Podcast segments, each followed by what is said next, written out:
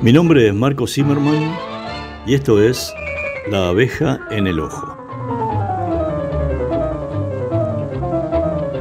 Vamos a inaugurar aquí un ciclo sobre fotografía en el que entrevistaré a grandes fotógrafos argentinos que dejaron un sello autoral de arte en cada una de sus propuestas fotográficas, en sus exposiciones y en sus libros. Voy a tratar de indagar en cada uno de ellos cómo miran la realidad la fotografía y por supuesto nuestra patria. Y intentaré indagar en sus historias personales y en las historias que rodean a cada uno de sus trabajos. Así es que esto va a ser una especie de teatro ciego de imágenes contadas por radio que se llama La abeja en el ojo porque sé que hay una pasión subyacente que pica el ojo de cada uno de los fotógrafos que entrevistaré.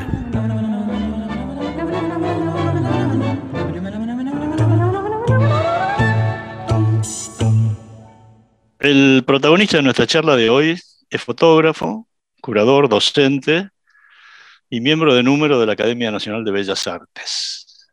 Entre 1998 y 2015 dirigió la fotogalería del Teatro San Martín y participó en numerosos encuentros y festivales.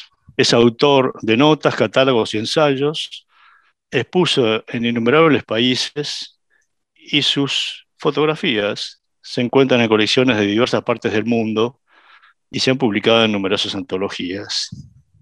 Entre otras distinciones, obtuvo el premio Conex de Platino en el 2012, la beca John Simon Guggenheim del 2006 y el premio de la Fundación Federico Clem en el 2004. Tiene, además de su trabajo personal, una enorme trayectoria docente y actualmente dirige la licenciatura en fotografía en el Instituto de Artes Mauricio Kagel de la Universidad de San Martín. Es autor de varios libros personales, como Anne-Marie Heinrich, Una mirada, una luz, un reflejo, Paisajes, Malvinas, retratos y paisajes de guerra, fotografías de Juan Travnik y Los restos. Hola Juan. ¿Qué tal? ¿Qué decís, Marco? ¿Cómo estás? Bien, eh, yo voy a hacer una revelación aquí, porque para los que creen que Juan este, hizo toda esta enorme trayectoria solo, no es así. Voy a revelar un gran secreto y mi primera pregunta es exactamente, ¿cómo se conocieron con Marta, tu mujer, la madre de tus tres mm. hijos y tu compañera de toda la vida? Muy bueno. Mira, la verdad que es justicia que empieces por ahí porque realmente gran parte de lo que he podido hacer se lo debo al acompañamiento, al entendimiento y también al compartir de Marta. Nos conocimos en Villa del Parque. En ¿Dónde naciste? ¿Dónde nací? En el Club Gimnasia y Esgrima de Villa del Parque. Ella jugaba pelota al cesto, yo jugaba al básquet, éramos muy pibes. Eh, nos conocimos a los 15 y empezamos a noviar ahí nomás. Y nada, fue una aventura maravillosa porque salió bien. Podría haber salido para el diablo porque, claro, uno tan pibe. uno conoce tantos casos, ¿no? No, pues, digo, eh, hoy es como, hoy contaste, yo cuento esto, que, que aparte lo cuento con, con orgullo, con ganas, yo soy feliz al lado de ella y, por todo lo que ella me dice, feliz también al lado mío, lo que no es poca cosa. Pero digo, eh, digo que es, es, riesgoso porque uno cambia tanto en la vida, en el momento de la, de la adolescencia, de la primera juventud, que nada, se dio que esas pequeñas cosas que compartíamos de pibes se fueron convirtiendo cada vez más en cosas más importantes y de alguna manera eso fue lo que, permitió que, vayamos eh, transitando la vida juntos. Eh, ella no juega nunca de esposa de, la verdad. Ella está siempre al lado mío, pero no, ni le gusta ir a una reunión no me tiene que acompañar, vamos, pero está todo bien, pero digo, no, no, no le gusta ese rol de esposa de.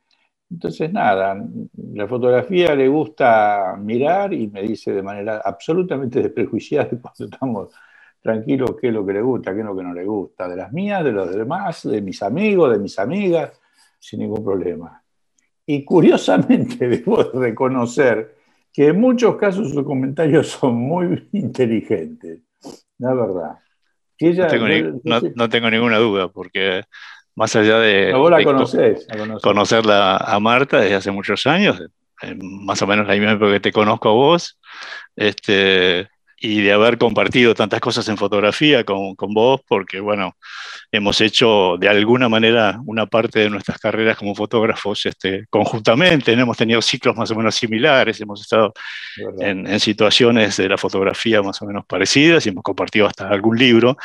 Este, sé que, que es una excelente compañía, Marta, además de una excelente persona, pero además de eso, me parece muy importante lo que decís, porque hay muchas veces que quien eh, no, no, es exactamente fotógrafo, no tiene una mirada curatorial, este, cultivada específicamente para eso, tiene una mirada más sincera y más, más eh, práctica y más concreta ¿no? acerca de los trabajos que uno hace. A mí me han pasado varias veces de eh, que la última, la última palabra, este, muchas veces eh, de uno de los libros que he hecho, se lo he mostrado a gente que es completamente neófita en fotografía y me dicen eso es bueno, es feo, es lindo, es una porquería, y, siempre sirve eso, ¿no? Tal cual, tal cual. de todas maneras, imagino que a esta, altura, a esta altura Marta ya debe ser bastante fotógrafa, porque más de 50 años al lado de un fotógrafo como vos, que ha transitado todos los todos los caminos posibles de la fotografía en la Argentina y afuera, este, no, es, no es moco de pavo. Vos sabés que siempre digo que si yo estoy preparando un envío de fotos y Marta me dice, ¿esa no la vas a mandar? Yo le hago caso. Me parece muy bien. Sin duda le hago caso. Me parece muy bien. Bueno, vos eh, sé que tus primeros, eh, tus primeros eh, movimientos dentro de la cultura, digamos, tiene relación con tu padre y con que tu padre era músico. Y, y, con que vos intentaste entrar en Bellas Artes y, eso no funcionó demasiado y entonces este, te dedicaste a la fotografía. ¿Cómo fue esa primera etapa? Vos sabés que eh, tenía, transitábamos la primaria, estaba yendo ya los últimos dos grados de, de, lo que era quinto y sexto en aquella época, ya a esta altura no sé cómo son, si séptimo y octavo, no sé cómo cambiar pero terminaba la primaria y con otro amigo teníamos los dos tal pasión por dibujar y pintar que nos propusimos ser pintores. Queríamos ser pintores. Y en casa eso con mi papá, con mi viejo, estaba todo bien, o sea, era bárbaro porque él lo alentaba. Mi papá era un clarinetista de fuste, era muy renombrado. Eh, creó lo que hoy es el Quinteto de Mozarteum, que en aquel momento se llamó Quinteto Filarmonía un quinteto de música de cámara, quinteto de vientos, y aparte de nada, era profesor de clarinete, muchos eh, clarinetistas consagrados después pasaban por casa a los talleres, a los cursos de él, a de papá. Así que estaba muy vinculado yo con eso desde muy chico y él siempre alentó cualquier interés que yo tuviera por cuestiones que tuvieran que ver con lo creativo, con, con la formación intelectual. Y entonces, de algún modo, eh, cuando terminamos, cuando terminé yo la primaria, con este amigo y con la preparación que nos había dado la Academia de Dibujo del barrio, nos fuimos a dar eh, eh, examen a la Escuela Nacional de Bellas Artes. La verdad, en algún momento me aclararon cuál era, porque yo ya me había olvidado, hace unos años me dijeron si era la Prilidiano Puyredón o la Belgrano, y cosas de la vida me volví a olvidar. Pero seguramente debe haber sido la Pueyrredón, creo. Y claro, el, tema, el tema fue de gran sorpresa, tanto para mi amigo como para mí, porque éramos dos pibes de 12 años y nos encontramos con un mundo de gente mucho mayor, ¿no? Los, los jóvenes, los jóvenes más jóvenes tendrían 16, 15, un porcentaje muy elevado de chicos y chicas que tenían 18, 20, 25. Y bueno, y sumar a eso el hecho de que seguramente no debemos haber sido tan buenos. Y no bocharon. a mí me bocharon por un punto, lo que era terrible, ¿viste? Como perder un partido sobre la hora, un tiempo de descuento, una cosa. Sobrevino una crisis así adolescente y al poco tiempo ya estaba dejando de, dibujar prácticamente, cosa de, la, cosa de la que me arrepiento totalmente, ¿no? Y, y, y en poco tiempo, a los dos, tres años, me puse a buscar cómo aprender fotografía. Bueno, ese, fue, ese fue el, ese fue el arranque en el mundo de, las artes visuales, digamos así. Eh, bueno, pero empezaste a dibujar con la cámara, ¿no? Y, sobre todo empezaste a, hacer algunas fotos y tuviste un primer maestro que no fue nada más y nada menos que Pedro Otero, quien casualmente, digamos, tiene una conocida serie sobre obras musicales, ¿no? Sobre la música. Sobre la música. ¿Y cómo, cómo lo conociste y, cuál fue tu relación con Pedro Otero? Para los que nos escuchan, Pedro Otero y que no son especialistas en fotografía, es un gran fotógrafo argentino que, que tiene una obra muy importante y que fue, según Juan mismo, su primer maestro, digamos así. Yo te diría que como maestro, con todo lo que esa palabra implica, eh, fue mi maestro. Viste que en general ah. uno a lo largo del tiempo dice, yo tuve un maestro. Tuve muchos profesores, ¿no? pero maestro es una palabra ah, para mí preciosa, preciosa desde todo sentido, preciosa por el valor que para mí encierra, preciosa porque me suena como palabra hermosa. Este, y creo que fue mi maestro. Eh, mi papá, de vuelta, después de, conseguirme poder trabajar como aprendiz en laboratorios y en estudios, en un laboratorio y en un estudio. En sucesivos veranos de las vacaciones, en las vacaciones del verano de la secundaria, eh, yo insistía y me conseguía esos contactos. Y bueno, finalmente a través de Rodríguez Foré, este gran compositor y director argentino que dirigía la Escuela de Música del Teatro Roma en Avellaneda, al que papá conocía desde hacía muchísimo tiempo, él eh, le presentó a Otero, porque Rodríguez Forera o conocía a Otero del barrio, ¿no? Era también de Avellaneda.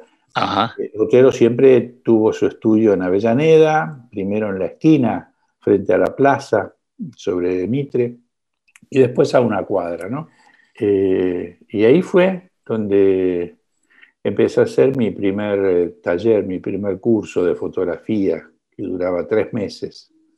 Y también de vuelta aprovechando, creo que yo que también aprovechando la época del receso de las vacaciones empecé. Pero eras muy joven, ¿no? Muy, joven. Muy joven yo tenía, calculo que tenía 15 más o menos, sí. ¿Y vos reconoces, reconoces este, en alguno de esos momentos el instante o, el momento en que te enamoraste de la fotografía? Digamos, que hubo algún momento en que hubo un, un clic, digamos, respecto de la fotografía o fue un proceso que se fue dando de a poco? Para mí el clic está asociado con esa cursada con Otero y algunas cosas que devinieron de esa cursada con Otero. Pedro era un tipo muy generoso, realmente, y, y muy apasionado, muy apasionado por lo que sentía, por lo que le gustaba. Como bien decís, había hecho esa serie de la música y aparte tenía un particular eh, gusto por el retrato. A él realmente el tema del retrato le apasionaba, y lo hacía con una modalidad muy, muy clásica, muy, muy vinculada con lo que sería un perfeccionamiento de esas épocas. ¿no?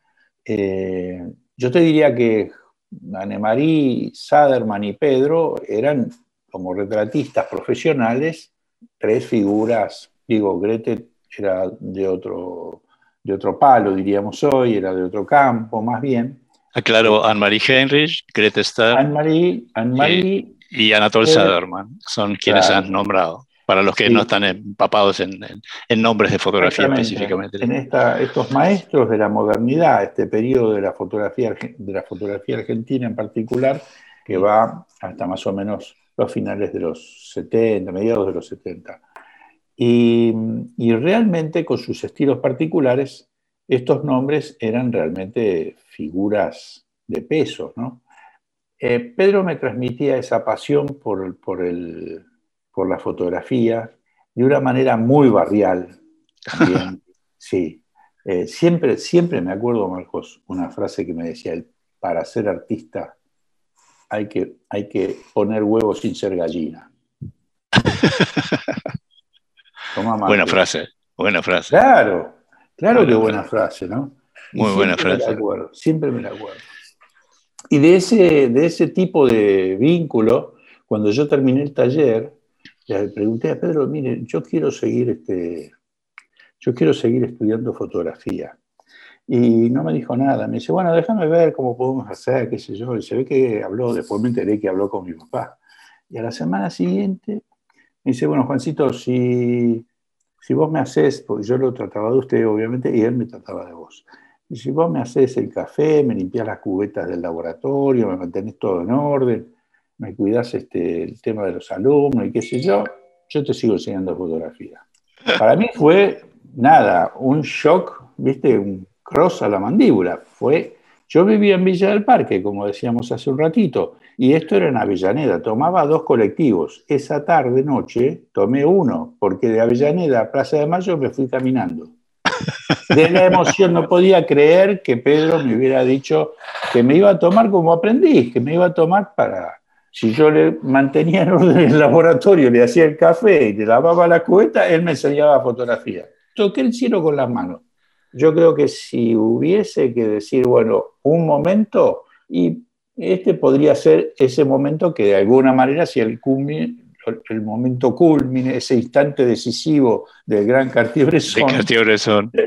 Ese instante decisivo creado por este personaje. ¿no? que no fue solamente un instante, sino que fue una larga tarde que caminaste como 50 cuadras hasta llegar a Plaza de Mayo. Increíble, increíble. Cual, cual antecedente piquetero, desde Avellaneda a Plaza de Mayo, caminando, pero solo.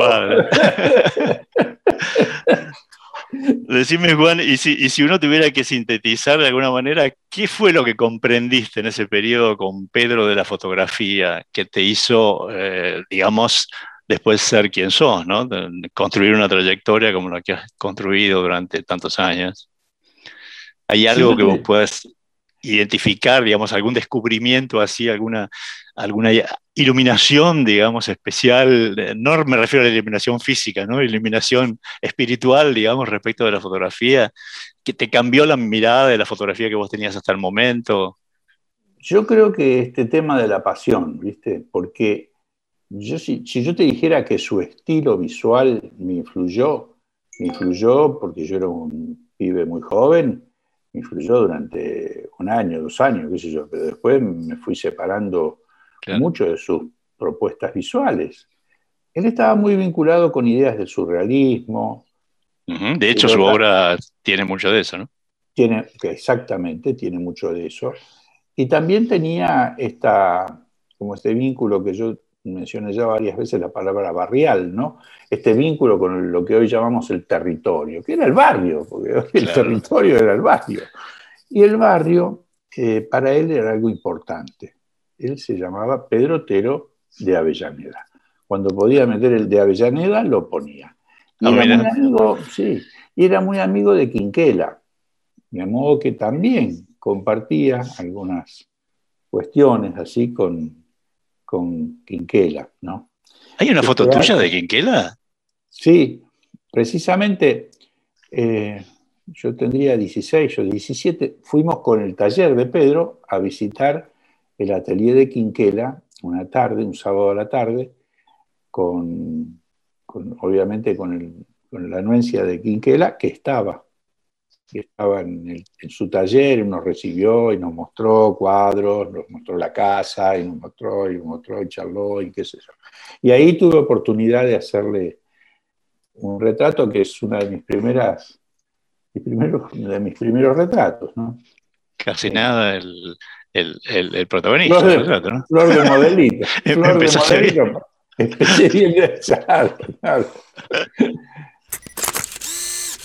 Pero hay, este, hay, una etapa tuya que a mí me interesa especialmente conversar también, eh, que es eh, la etapa de formación, eh, digamos, del oficio, ¿no?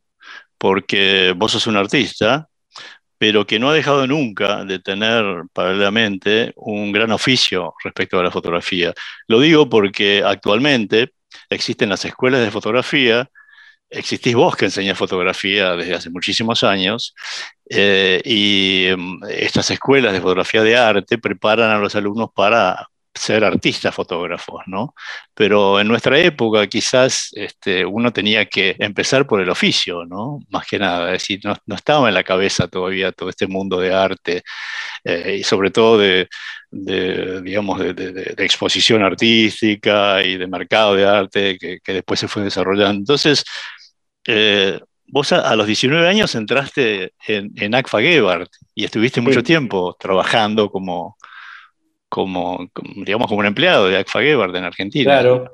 Eh, en realidad, cuando falleció mi papá, terminaba yo la secundaria, tenía exactamente 17, todavía no había cumplido los 18, papá falleció en octubre, yo los cumplo en febrero, y conseguí, después de empezar a dar vueltas en esos meses después del fallecimiento de mi papá, conseguí el laburo de ACFA, porque en realidad la situación concreta era que yo tenía que conseguir un trabajo. los ingresos en la familia nunca ni remotamente he pasado pobreza ni angustias económicas que me impidiesen comer y vestir como la gente. Siempre tuvimos, por suerte, un techo y estas cuestiones de comida y alimento bien. Pero nada, tenía que empezar a trabajar. Y recorrí, viste, amistades que tenía papá y pariente, qué sé yo. Bueno, finalmente, ¿quién me dio una mano? De vuelta Pedro, que era, eh, digamos así, una especie de relaciones públicas en ACFA y que consiguió que, nada, que empiece a trabajar de cadete. Así que empecé antes, dos meses antes de los 18, a trabajar como cadete en ACFA. Recorría las ópticas del centro, tenía un recorrido que eran, creo que eran 24 ópticas, casas de fotografía y ópticas, recogiendo los rollitos, los metía en una bolsita que al principio tenía una bolsita, después yo tenía que llevar dos o tres porque se había aumentado el circuito, se había aumentado la cantidad de rollos, ¿no? Y llevaba los rollos al laboratorio en Riobamba Mitre, eh, me quedaba ahí atendiendo el mostrador a la tarde y a la mañana siguiente los llevaba procesados a los mismos, haciendo el mismo circuito. Y sé que alguna vez te obligaron o, te, digamos, a hacer una norma de la empresa que si aparecía alguna fotografía medio picante, había que destruirla. Ah, era genial eso. Claro, eran, otros momentos, ¿no? Pensá que estamos hablando del 67, de 68. Por supuesto, sí, sí. Por un lado, una época... Dictadura honganía, digamos. Dictadura honganía. Y por otro lado, otra cuestión con los temas de lo obsceno, de lo moral o inmoral, ¿no? Claro. Era muy, gracioso porque lo que no se podía era devolver, no se podía entregar rollos que se habían revelado en el laboratorio y que tengan imágenes, imágenes pornográficas, concretamente. Y entonces era muy gracioso porque en el mostrador de entrega de rollos era el único varón, todas las otras eran chicas que atendían. Y cuando venían, cuando venían estos problemas, claro, las chicas les daba más vergüenza y creían que a mí no, y a mí me daba una vergüenza. Pero eran las, las situaciones que te puedo contar son inimaginables, inimaginables. Por, por supuesto que la que lleva siempre, eh, la que, lleva más adeptos es esa de que, pero ¿cómo puede ser? Le presté la cámara a mi primo, mirá lo que estuvo sacando. Esa, era la común, esa era la, excusa más común, ¿no? Pero un día, fue, graciosísimo, porque una señora con unos anteojos negros así, ¿no? Y una de las chicas la codeaba a la otra y le decía, es ella, es ella, es ella. y yo no, podía creer lo que escuchaba. Y me llama, me dice, Juancito, Juancito, este, acá hay una, un problemita. había que entregarle a la señora uno de estos rollos cuestionados. Y claro, ellos ya, ellas, que no se lo querían entregar, pero ya las habían mirado, me estaba, le estaba, se estaban codiendo entre ellas, pues diciendo es ella, es ella la que estaba en, la, el rollito. En la foto. En la foto. Muy, bueno. Eh, hay, hay una parte también tuya, este, una etapa, en donde vos en el 79 abrís un estudio publicitario Este, y te dedicas al trabajo comercial de fotografía publicitaria, ¿no? Y me, interesa conversar de eso un poco en relación a lo que yo te dije antes, porque eh, muchas veces eh, yo he escuchado que la publicidad a uno lo, le, hacía mal, digamos, artísticamente, que uno, este, digamos, este, te, condicionaba, te, te, arruinaba un poco el ojo, etcétera, etcétera. Eh, yo nunca creí en eso. Eh, a mí me sirvió hacer publicidad también cuando la hice. Eh, tuvimos estudios en, una época contemporánea también con vos en publicidad. Y, este, y, quiero saber tu opinión respecto de eso, ¿no? Es decir, ¿te dio algo la fotografía publicitaria, toda esa etapa de comercial, digamos, de tener que resolver una foto para un cliente en un encuadre específico, con un espacio para un título, todas esas cosas que pasaban en un estudio publicitario, ¿no? Que hoy, digamos, están casi de lado porque con el Photoshop se ha solucionado una serie de problemas que teníamos que resolver en la transparencia color o, o nunca más, ¿no? bueno, la pregunta es un poco esa, ¿no? ¿cómo, lo sentís a eso? Yo coincido totalmente con vos. A mí, no sé si será porque yo estoy enamorado de la fotografía eh, desde, esa edad de pibe, pero yo hice fotografía de sociales. Empecé sacando los chicos que nacían en el barrio y a los tres meses la mamá quería sacarle una foto y, y era el pibe del barrio que sacaba fotos. Me llamaban a mí con unos pesitos que sacaba de ahí, me compraba los rollitos, bueno. Pero concretamente yo saqué eso, después hice casamientos, después hice fotoperiodismo, después puse el estudio de fotografía publicitaria. De todos, de todos esos distintos recursos de oficio aplicado, digamos así, siempre extraje provecho para mi trabajo personal. A mí nunca me pareció que, eh, ese tipo de trabajo me estuviera perjudicando. Siempre me pareció al revés, como vos, si es que te, pasaba a vos, que de alguna manera extraes eh, elementos, no sé, métodos de trabajo, eh, situaciones técnicas que hay que resolver y que después podés tener en tu bagaje de respuesta de, valija. Yo creo que siempre uno va con una valija de, herramientas, ¿viste? Entonces, ¿qué son las herramientas? Todo lo que uno sabe hacer no son el martillo y, una llave inglesa, son todos los recursos que uno tiene para saber sacar un contraluz, para saber sacar un, poder producir una foto en tono mayor si te gusta. Eso que de alguna manera te da libertad al momento de trabajar. Y bueno, yo lo fui adquiriendo en todas esas aplicaciones de ese oficio. Y de alguna manera todas me sirvieron para tratar a la gente, para poder caminar con la Leica horas y horas por la calle sin que me pasara, ni, yo ni me daba cuenta por qué me miraba la gente en el colectivo. Hoy es impensado, este tipo de situaciones yo reconozco que todo ha cambiado mucho, pero yo no me daba cuenta por qué me miraban hasta que miraban, claro, la Leica, porque llevaba mi Leica colgada. Así, todo eso lo aprendí también con el apoyo de estos recursos que uno aprende eh, aplicando el oficio en la profesión. De modo que totalmente, yo creo firmemente en que, eh, lejos de embrutecer, a mí, a mí por lo menos, me sirvió para crecer. Y tuve un periodo en ACFA de casi 11 años. Yo entré en ACFA casi para, los para cumplir 18, como te decía, y estuve 11 años. Después del primer año me quería ir al, año de estar trabajando, yo ya me quería ir. Vos me dirás, pero ¿por qué? ¿Y porque yo ¿Qué pasó? digo que acá yo quiero ser fotógrafo y acá puedo ser un técnico, puedo ser como fotógrafo, acá puedo sacar algunas fotos, puedo esto, lo otro, pero... De hecho, te mandaban a estudiar química, ¿no? Querían que estudiaras química. Bueno, eso, eso fue mi, mi raudo paso por la UBA, que fue tan, tan veloz como intrascendente. Este, en el 80 te produce un cambio.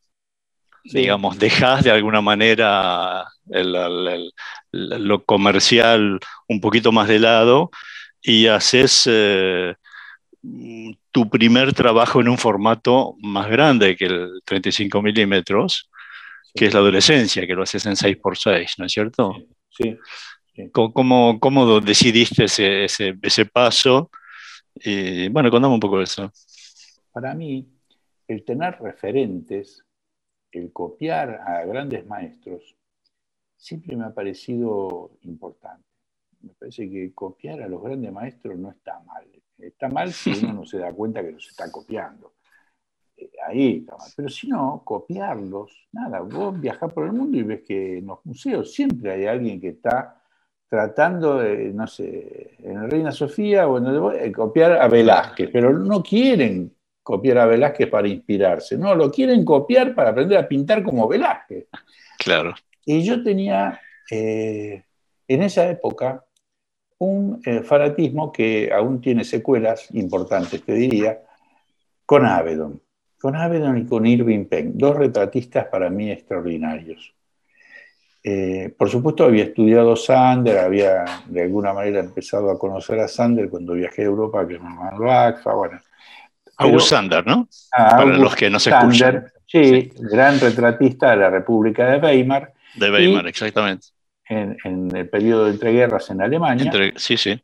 Y eh, Richard Avedon y eh, Irving Penn, dos reconocidísimos retratistas y fotógrafos comerciales eh, norteamericanos fallecidos recientemente, digamos, eh, después de los 2000, ambos.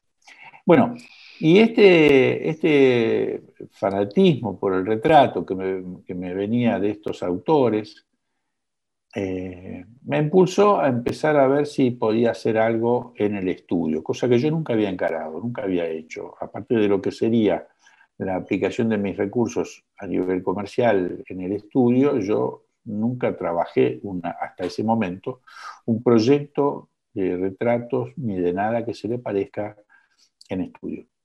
Y así fue que empecé, en el momento en que el Consejo Argentino de Fotografía hizo una convocatoria con la temática de adolescencia, yo formaba parte del consejo. claro, junto, con Sara Facio, Alicia D'Amico, Eduardo Comesaña. Este, Exactamente. Andy Goldstein. Andy Goldstein. Anne-Marie, Anne-Marie Henry. Anne-Marie Henry. Eh, bueno, con ese grupo que de alguna manera se dedicaba a fomentar la actividad de la fotografía, no a fomentar la difusión de sus propios trabajos, se convocó así a, trabajar, los fotógrafos de la Argentina, a trabajar sobre esta temática. Y yo de alguna manera me entusiasmé con eso. Eh, mis, este, en ese momento mis colegas del grupo eran todos mucho mayores que yo. Digo, bueno, pero yo puedo participar, porque yo tengo ganas de... Sí, sí, sí, participar, si no hay, no hay premios, no hay dinero, no hay ninguna mala fe, está todo bien. Bueno, y nada, y empecé a trabajar en ese proyecto. Eh, lo evaluó en términos de la aceptación de quienes participaron de esa primera muestra el grupo del consejo y tuve la suerte de que también mis compañeros les parecía que era bueno el trabajo y entonces lo expusimos en la primera muestra en el CAI.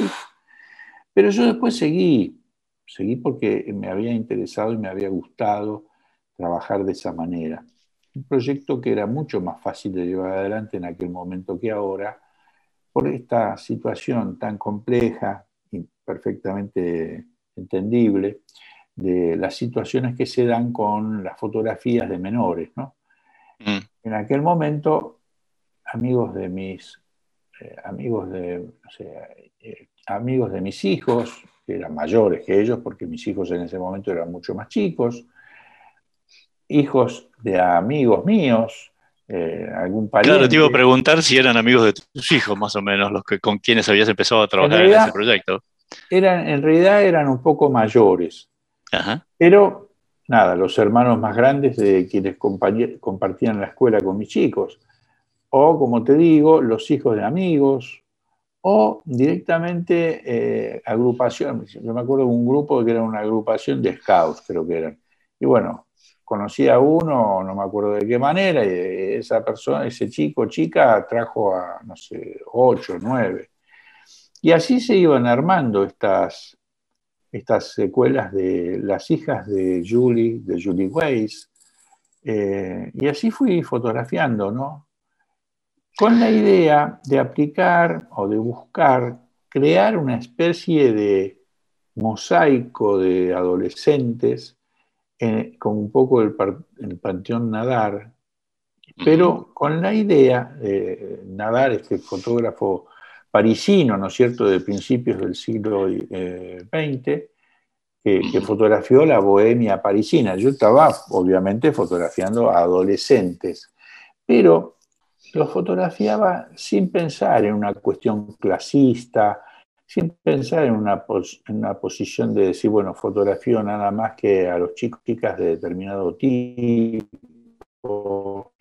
que para mí eran condiciones o características de esa etapa de la vida, ¿viste? Esa indefinición sexual que se va perfilando, ese nacer al mundo de la mujer que tienen las niñas, ese nacer al hombre, al varón que tienen los chicos, voy a pegar un pequeño salto y, voy a cambiar, digamos, un poco la idea que tenía de preguntarte, eh, que quiero que, lo expliques después, de alguna manera, el tema de, tu, trabajo sobre los restos, este, y sobre todo un trabajo un poco escondido que tenés, que es el trabajo de las murgas, este, que hiciste un poco con alguna reminiscencia contestataria a las dictaduras, ¿no? Y me, me gustaría que me expliques eso brevemente y después quiero, quiero que cuentes un poco digamos, toda tu trayectoria como maestro, ¿no? Porque de hecho te has convertido en los últimos años en el maestro de fotografía de la Argentina. Muchas gracias, Marcos, por tu opinión, que valoro mucho. Mira, e, ese trabajo de las murgas fue mi interés de hacer fotografía en la calle con las 6x6. Por eso es que la mayoría de ese, de ese trabajo está hecho con la Roley y con la Hasselblad, ¿no? Y fotografiando eh, con un tiempo, voy, a, situar un poco la cuestión, eh, eh, fotografiando murgas barriales en sus desfiles en los corsos, los corsos son nocturnos, entonces yo sacaba con flash, con tiempos de exposición muy largos, como para que de alguna manera, el que me entienda técnicamente, se produce una invasión de la luz ambiente que hace que los faroles del fondo, los carteles, aparezcan en la imagen. No es el flashazo solamente y que entonces solo sale iluminado lo que está cerca de la cámara. No hay caso, te sale tu, tu, beta de maestro a cada paso. El aspecto didáctico.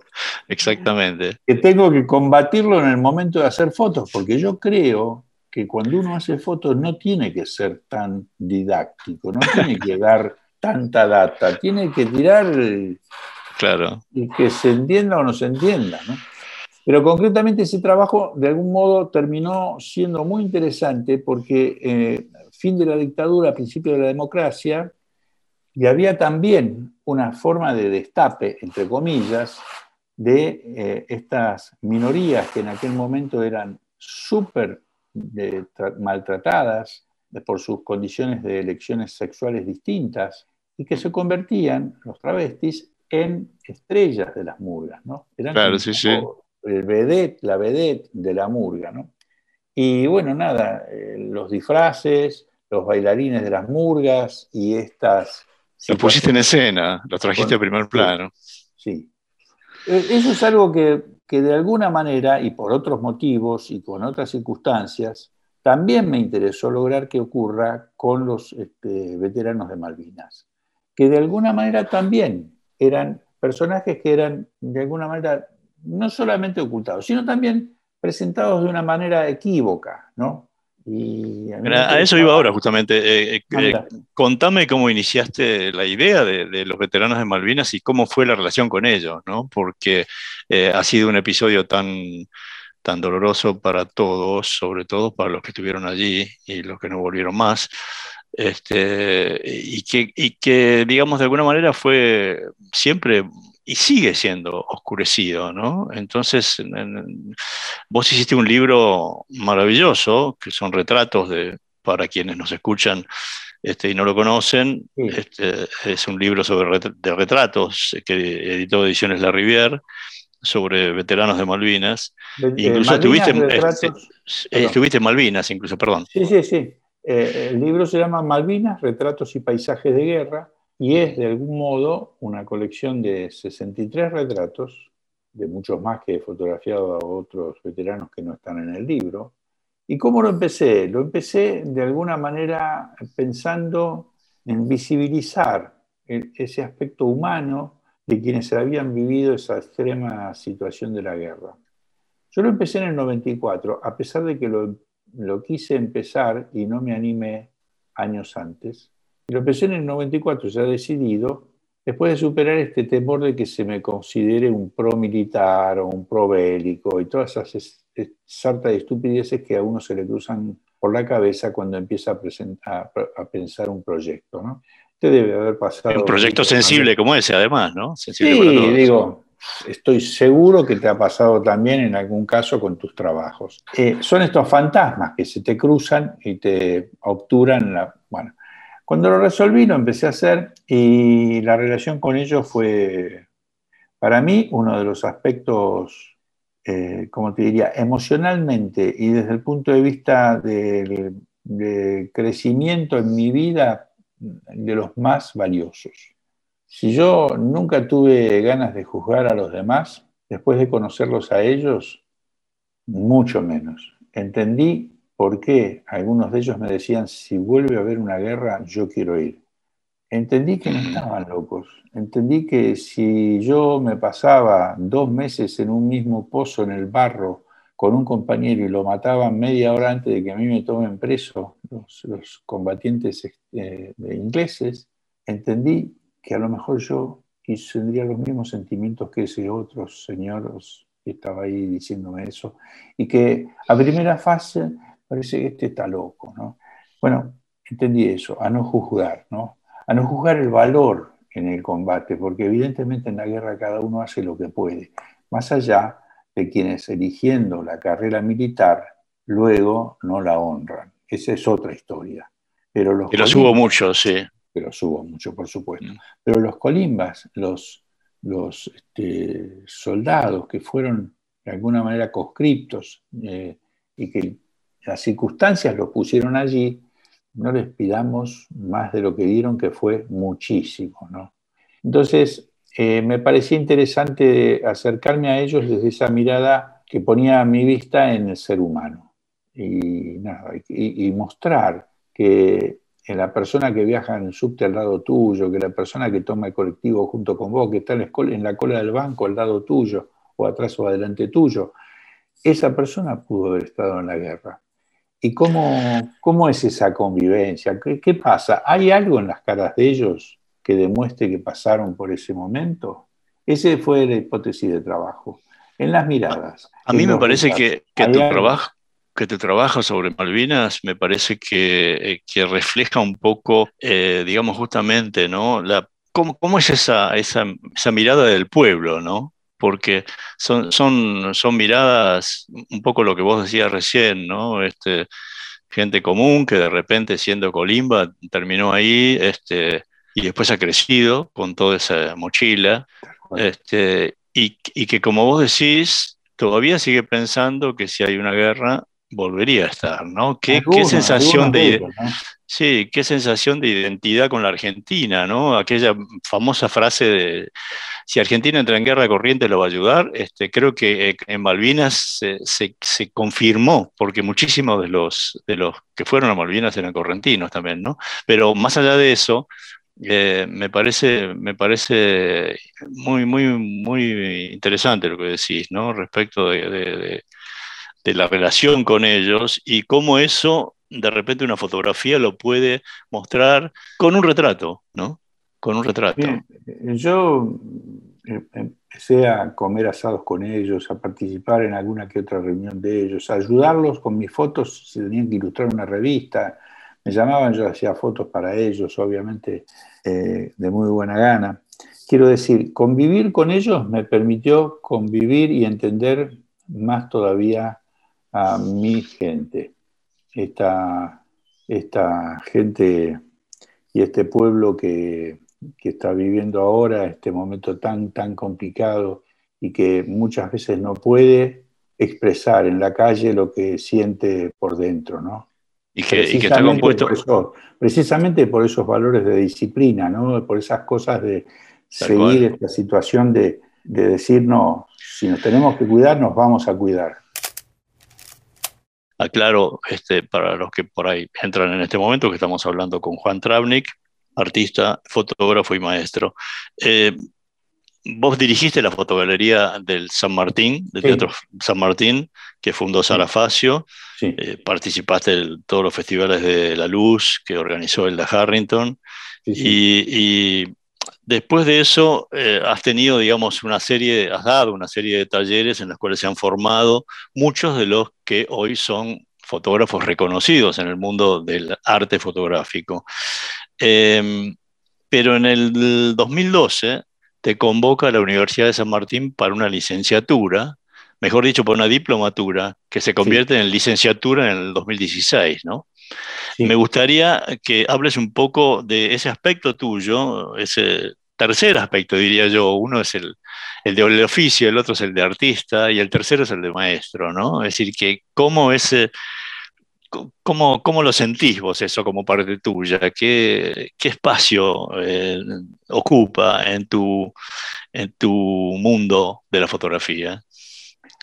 Eh, es un espacio que se fue consolidando con el tiempo. Yo empecé a dar mis talleres en el 83, pero empecé a enseñar fotografía a los cinco meses de haber entrado a ACFA. Es decir, cuando tenía 18 años, empecé a dar unos cursos básicos que daba la empresa, después de haber transitado por todos los otros cursos, después de haber sido ayudante de doctor en sus talleres, empecé a dar esas clases. ¿Qué habrás enseñado a los cinco meses de, uh, no quiero ni pensar. No quiero ni pensarlo un día. Con más tiempo te puedo contar algunas anécdotas que todavía me acuerdo y digo, qué disparate. Pero bueno, el hecho A ver, una, una, una quiero. Una. Eh, nada, había, había como, como una, en, las, en los cursos básicos de fotografía de ACFA, había, claro, todo tipo de gente y estaban también las señoras que en vez de ir a jugar a la canasta iban a, aprender fotografía. Y yo tenía la vehemencia de los 18 años, ¿no? Y yo no me acuerdo bien cómo fue que apareció una fotografía de un pelilargo, era la época del, del, movimiento hippie y sobre todo del rock nacional que nacía, estamos hablando del principio de los 70, fines de los 60. Y la señora, una señora me, me acuerdo, dice, bueno, pero al final tienen el pelo así, usan el pelo así, no se sabe si es hombre o mujer. Digo, qué curiosa, señora, ¿qué, cuál es el problema que sea hombre o mujer? deje lo que sea, no se preocupe tanto. Me contesté así en el curso de fotografía básica de ACFA. hoy, lo, hoy lo pienso y me pongo colorado. Este, nada, era el choque de, dos formas de pensar, pero también de dos generaciones. Pero concretamente, digo, a mí siempre me interesó transmitir la experiencia a través de, esos distintos canales. Y en el 83 empecé a dar los talleres que sigo dando ahora y como bien decís, cuando me convocó la Universidad de San Martín, eh, empezamos a, trabajar primero en una diplomatura que duraba dos años, con dos clases semanales de tres horas, una cosa así. Lo empecé a llevar adelante con, con Sebastián Sí del trabajo, como un amigo, un fotógrafo contemporáneo y gran amigo tanto de Marcos como mío. Y después eh, fue creciendo, bueno, se fueron incorporando otras fotógrafas y fotógrafos al equipo y eh, al poco tiempo se convirtió en una licenciatura, licenciatura en fotografía, una carrera de grado universitaria en una escuela nacional, en una universidad, perdón, nacional, la Universidad Nacional de San Martín. Eh, eh, una de esas universidades que, que Vidal decía que, que, no había que tener porque los pobres no llegaban a la universidad, ¿no? Y sí, supongo que si no era esta, era la de al lado, pero era ese tipo de universidades que no era necesario tener. Y que cuando uno analiza un poco la situación se da cuenta que eh, son absolutamente importantes de tener. No solamente las universidades nacionales en sí son siempre importantes, estén donde estén, sino que estas que están en un territorio bonaerense en donde hay una gran necesidad de formación, son realmente útiles. Pensemos que estas universidades tienen un porcentaje de alumnos de primera generación universitaria muy grande. En la Universidad de San Martín, no tengo los datos actuales, pero hace 3, 4 años se tenía cerca de un 80, 80 y pico por ciento del alumnado que era primera generación de universitarios. Quiere decir, ¿qué quiere decir? Que, son primeras personas que en la familia de laburantes terminan en la universidad. Imaginémonos qué importante es esto. Para quienes hablan de la educación y después se recortan presupuestos, ¿no? Este, obvio, obvio, está clarísimo, ¿no? Cuando, cuando uno analiza los aspectos de quién ha hecho por la educación, bueno, vayamos concretamente a quién construyó escuelas, a quién abrió universidades, a quién desarrolló programas de formación, y no a quién de alguna manera sostiene este, otras situaciones que yo no, quisiera eh, entrar en esta cuestión de las presencialidades y no presencialidades y la cuestión de la anécdota política del momento, porque me parece que es nada más que eso. En el fondo es una anécdota política, pero lo importante es saber quiénes son los que verdaderamente hacen algo por la ciencia, por la educación pública, por la formación de nuestro pueblo. Eso es lo importante, saber Sin duda. han hecho quiénes han hecho y quiénes hacen algo por eso, ¿no? Dos, preguntas más. Eh, una, eh, ¿qué, van buscando un alumno que, estudia fotografía hoy en una universidad como la Universidad de San Martín? Es una. Y la segunda, eh, ¿qué te dan los alumnos a vos? Porque yo sé que cuando uno da un taller o cuando uno da una charla o cuando uno organiza algo tan, tan importante como una carrera universitaria en fotografía, este, uno tiene la sensación de que está dando conocimiento, pero siempre hay un retorno de ese conocimiento, ¿no? Entonces me gustaría que, me cuentes esas dos cosas. Mira, el tema de qué es lo que va a buscar una alumna, un alumno. Eh, claro, una salida laboral, el arte, la pasión. Hablamos de estudiantes que implica una estructura de enseñanza más este, acorde con los tiempos actuales. Nuestros estudiantes, ¿qué vienen a buscar? Nuestras estudiantes, ¿qué vienen a buscar? Es muy variado también.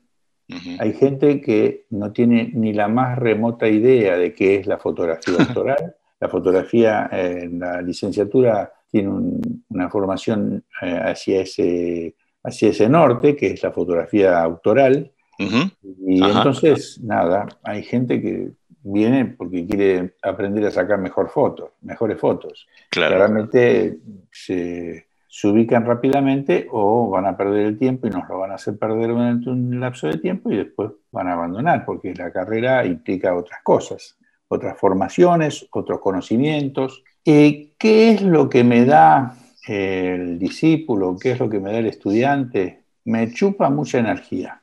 Cuando uno lo toma en serio, el trabajo de la docencia es eh, de alguna manera demandante y absorbe energía, que uno entrega con gusto porque eh, a cambio uno sabe que va a recibir grandes satisfacciones. Esto puede resultar un poco demagógico, pero para mí eh, hay una alegría inmensa cuando yo empiezo a ver logros en mis estudiantes, tanto de mis talleres como de la universidad. puede que esto sea visto como una declaración demagógica, pero lamento decir que es lo que siento. Yo confirmo que es cierto porque, porque lo, he sentido también. Cuando, cuando un alumno, cuando una discípula, y vos enseñás, das talleres también y lo habrás vivido, logra algo, uno se siente, no digo feliz, porque la felicidad es algo que va y viene sin saber uno muy bien cuándo ni cómo, pero digo, eh, uno se siente gratificado uno le encuentra sentido a ese sacrificio, a ese esfuerzo que puso, ¿no? Eh, de modo que eso es lo que me dan. Por otro lado, viste que uno siempre dice, no hay mejor manera de aprender que enseñando. Yo creo que nunca hay que sacarle el traste a la jeringa y si uno se pone al frente de un taller o de una clase o de una carrera, tiene que asumir la responsabilidad que esto implica. Pero debo reconocer que el contacto con la gente joven, con los estudiantes y las estudiantes, el contacto con ese, mm, con ese tipo de gente, con ese tipo etario, a mí en lo personal me mantiene vivo, me mantiene vivo.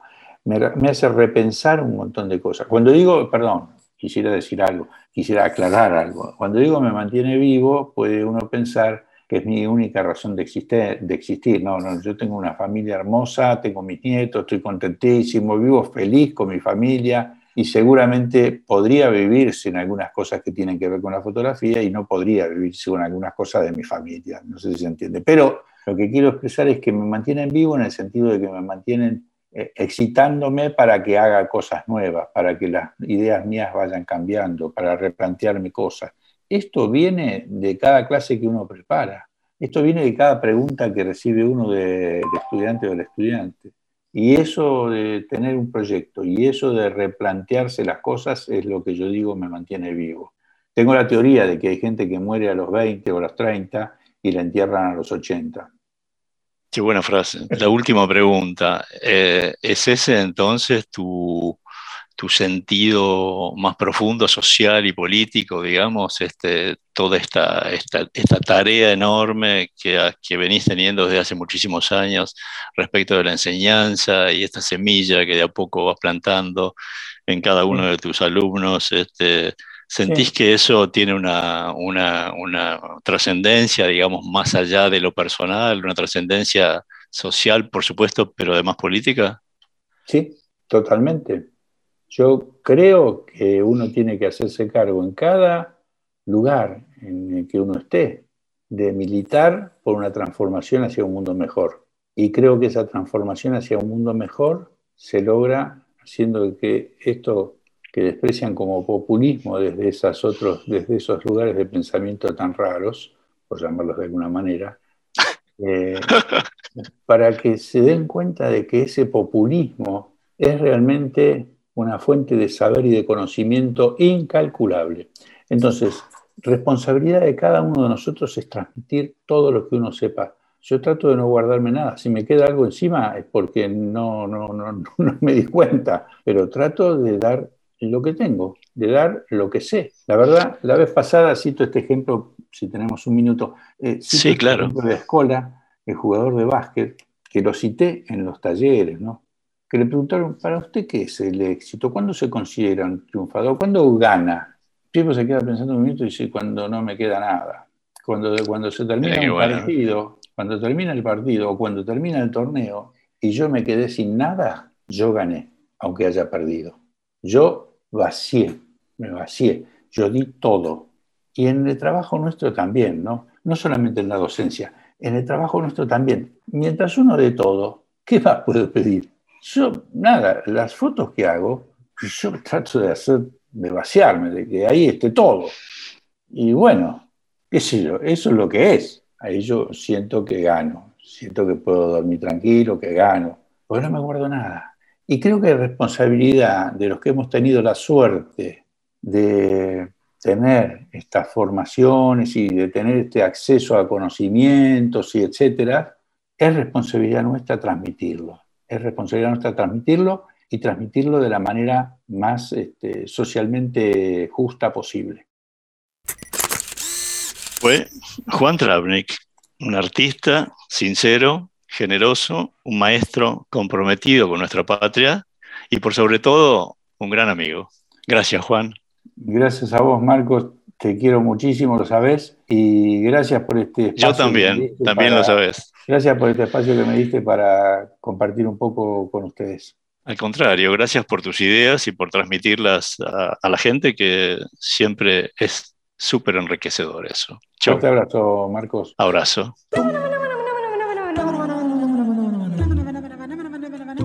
Esta es La abeja en el ojo, un programa de fotografía con Marcos Zimmerman los sábados a las 18 horas por Viento del Sur, la radio del Patria.